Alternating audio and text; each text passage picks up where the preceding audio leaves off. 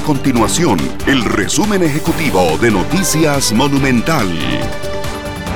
Hola, mi nombre es Fernanda Romero y estas son las informaciones más importantes del día en Noticias Monumental. La Universidad Fidelitas realizará la segunda edición de su feria virtual de empleo que se realizará desde este martes y finalizará el viernes 26 de noviembre. La feria contará con más de 1.600 puestos vacantes en empresas como Sykes, Manpower Group, Grupo Babel, Grupo Garnier, entre otras.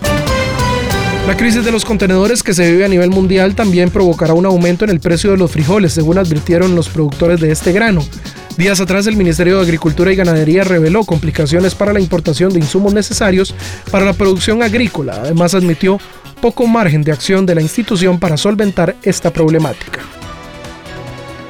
Estas y otras informaciones usted las puede encontrar en nuestro sitio web www.monumental.co.cr. Nuestro compromiso es mantener a Costa Rica informada.